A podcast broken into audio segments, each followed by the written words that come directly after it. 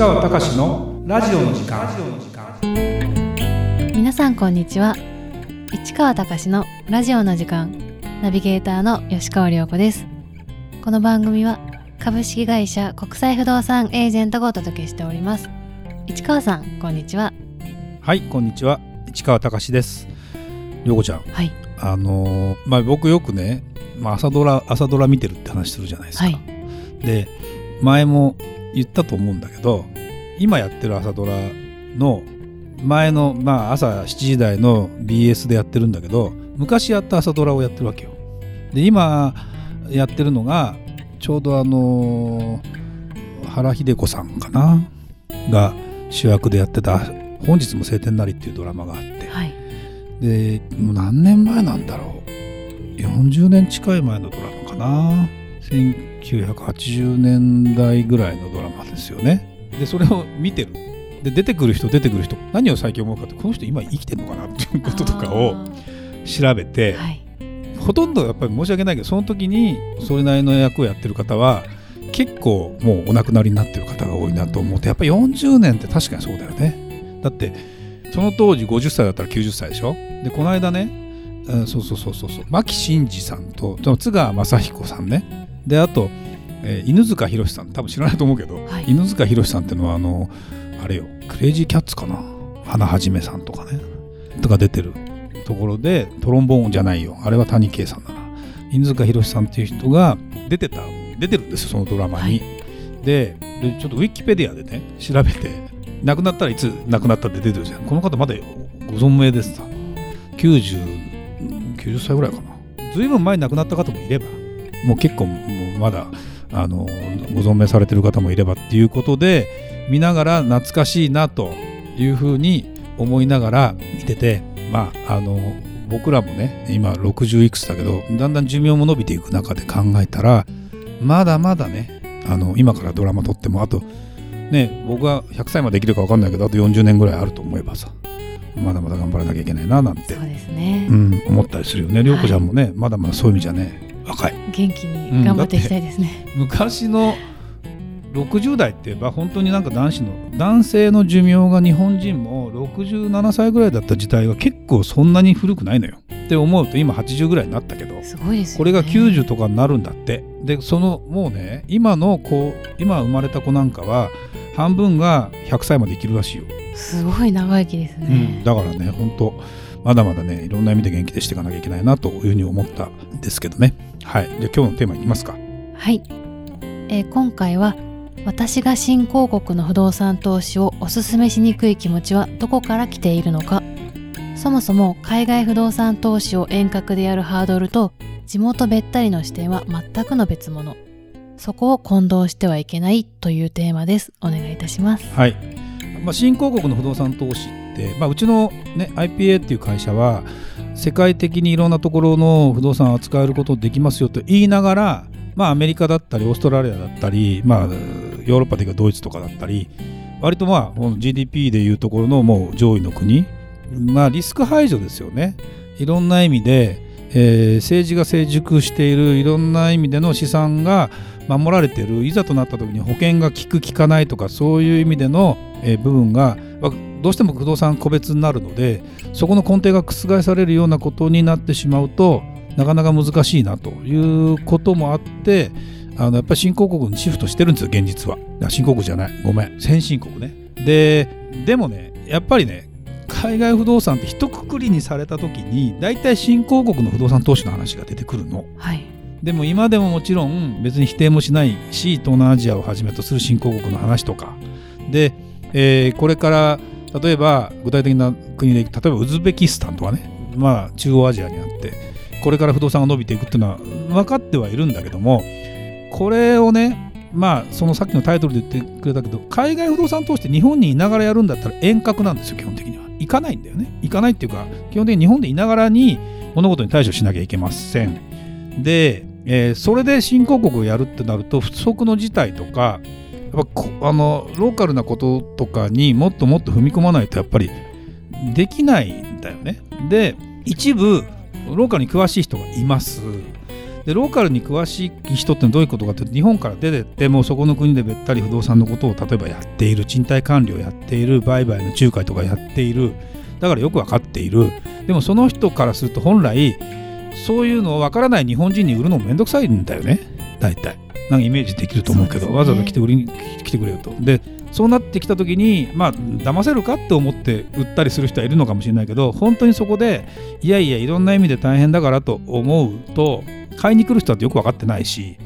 ででも一時まだまだ新興国に行って不動産これいいですよって言って、えー、これは割安だからって言って売ったりする人も増えてはいるのね。だなんだけど根本的にそれが本当に担保されてる話かどうかっていうのは海外にいる人に売るっていうこと自体をやっぱりで切り離したいんで僕はどうしてもね。あの地元に詳しい人が地元の人に対してローカル物件としてやる分には全然いいし地元にそこに住むんだって人がそういう意味で買っていく分には全然構わないんども不動産で個別あの案件の中で言うとそこをねやっぱりね混同するよね。だから海外不動産投資ってことは一括りにされた時点で混同する。だ新興国不動産投資と先進国不動産投資ってのは分けるべき本来はね。だけどそこはうんだからうちの会社なんかも新興国まあやりませんというのも野暮なんだよね。その例えば相談いっぱい来る。もう売りたいんだ。でローカルの人に売りたいんだと。どうしたらいいんだ？ででうちのルートでローカルの人にまあ売って差し上げる。それでまあなんていうの？お金に換えましょうっていうパターン。もちろんあのなかなか難しいので思った値段で売れませんっていうパターンもあるよ。であとは管理会社がちょっといまいちなんで変えましょうっていうサービスとか。普通なかなかそういう後ろ向きの仕事は誰もやろうとしないんだけどうちの会社は少なくとも投資家の皆さんの利益を最大限提供できる不動産を通じてね海外の不動産を通じてってことでやるんだけどどっかの物件が出てきたからといってこれはもうなんか盛り上がってるから日本人がみんな買うんだみたいな話っていうのは僕はなかなかあんまり賛成はしないなと。じゃあ先進国でやってた方がやっぱりね全然その遠隔でやる時も本当の意味でのリスクっていうことでいくとものすごく少ないんですよね。ああそうなんですね、うん、やっぱりなんだろうなうん例えば日本の不動産をやります。外国人が買います。日本に住んでません。そんなめったなこと起きないからね別に。日本の人が買わなくたって、はい、それはちゃんと管理がしっかりしてる政治体制っていうか国が安定してる。で法的なものもそんなにえー、変な風になってないっていうようなことなんかがやっぱあるんだけどもどうしてもねやっぱりね僕新興国やってないわけじゃないわけですよ。もともと海外不動産をやるときに新興国からスタートしてるわけ。特に東南アジアから実はスタートしててやっぱね想定外のことがねまあ想定外のことが起きるというよりも想定されている中での悪くだ難しいだろうなってことがほぼ難しいだろうなで終わる。いい方に転んだことがないみたいな。なんていうのかな。例えば何にもない中で新しく街を作りましょう。新しい国がこれから成長しています。例えば戦後の焼け野原の日本東京とかそこで不動産を例えば買った人はみんな金儲けをしてるって話とかある。イメージだとするじゃない、はい、だってどさくさに紛れてここは私の土地だとか言った人が多分儲けて闇市とかのでここで商売した人が「いや私の権利だ」っつっていいところでまたその不動産を分け前をもらったりっていうのも多分あったと思うね。でじゃあそれをその時のタイミングでにある場所があったとするじゃない。仮に新興国のどっかで。でそれを外から見てその利益を取りに行きますかって絶対無理だと思わない？普通に考えたら、ね、でもそれをねやろうとしてるそれを狙おうとしてるぐらいの感じなわけよ。だから不動だから本当にもうハイリスクですよっていうようなことを承知で不動産投資をやろうとしている。でも現実問題そこまで急成長するようなやっぱり世の中になってない。要は例えば GDP の成長率が毎年10%を超える日本なんか超えてたんだろうね。高度成長期とか。中国も今でこそ全然もう低くなっちゃってるけどもう10%超えっていうのがガンガンガンガンあって GDP が伸びていく。でそんな状態って今世界全体で見てさ、まあ、人口的なものからすれば本来アフリカが行かなきゃおかしくなってくるんだけどやっぱり今その人口が増えたからといってみんなが豊かになるかっていうことそんなこともなくてやっぱりテクノロジーの進化とかいろんなことが求められてくる中であと政治の安定とかやっぱり紛争の問題とかいろんなことが兼ね合いする中でいくとやっぱり新興国を狙うということ自体はそこの国に本当に何だろうなもう住むとか骨をうずめるって覚悟がないとなかなか難しいよねということであのそういうふうに本当に思います。ななんでかというとたまたまねこの間ある大手のデベロッパーの人が来ましたと。でたまたままあまあ、ニューヨークの物件が売れないんでうちに売ってくれみたいな話だったんだけどそんな高い値段じゃ売れないよって僕は言いながらも実はベトナムも撤退することにもうそろそろする東南アジア撤退するんですとかって話とか出てきててやっぱりいろんな意味で大変だということとか含めてもちろん何て言うかなその日本が成長してきたような同じような成長がこれからあの20年30年経てばその東南アジアの国で各国みんな起きてくるかっていう話がそもそも無理がある。なるほど、うん、だって世の中そういう形の成長軸ではもうない。だから同じように見て人口ボーナスで増えていきますよって言っても実はもう高齢化が始まってるような国もあるし人口ボーナスは人口ボーナスでできるけどあのそれが完全に成長して先進国の仲間入りをするほどまあ甘くはないんだよね。うん、だから多分今後ねその成長してきた国なんか、まあ、アメリカなんかまだ人口増えてるからいいんだけど中国ですが人口減る。日本も人口減る。でヨーロッパなんかも人口減っていくという中で考えたらよもっと進化していくはずだから世の中は。だから人口イコール GDP の伸びじゃないっていうようなことを考えようとしている中でいうとあくまでもうーんじゃあ今これから伸びると呼ばれてる新興国が先進国にとって変わるかっていうとまあ分かんないよねシンガポールみたく思いっきり政策変換してとかそこに作って独裁政権でガーってやっていけばいいのかしらないけど独裁政権も独裁政権の今度悪さが出たりしてさ難しかったりするわけですよ。だからまあインドがね成長していくって話かもしれないけどインドの不動産投資はこれはこれでね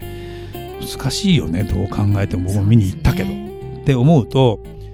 いやー本当にだからそれで一緒くたにねしないでほしいというか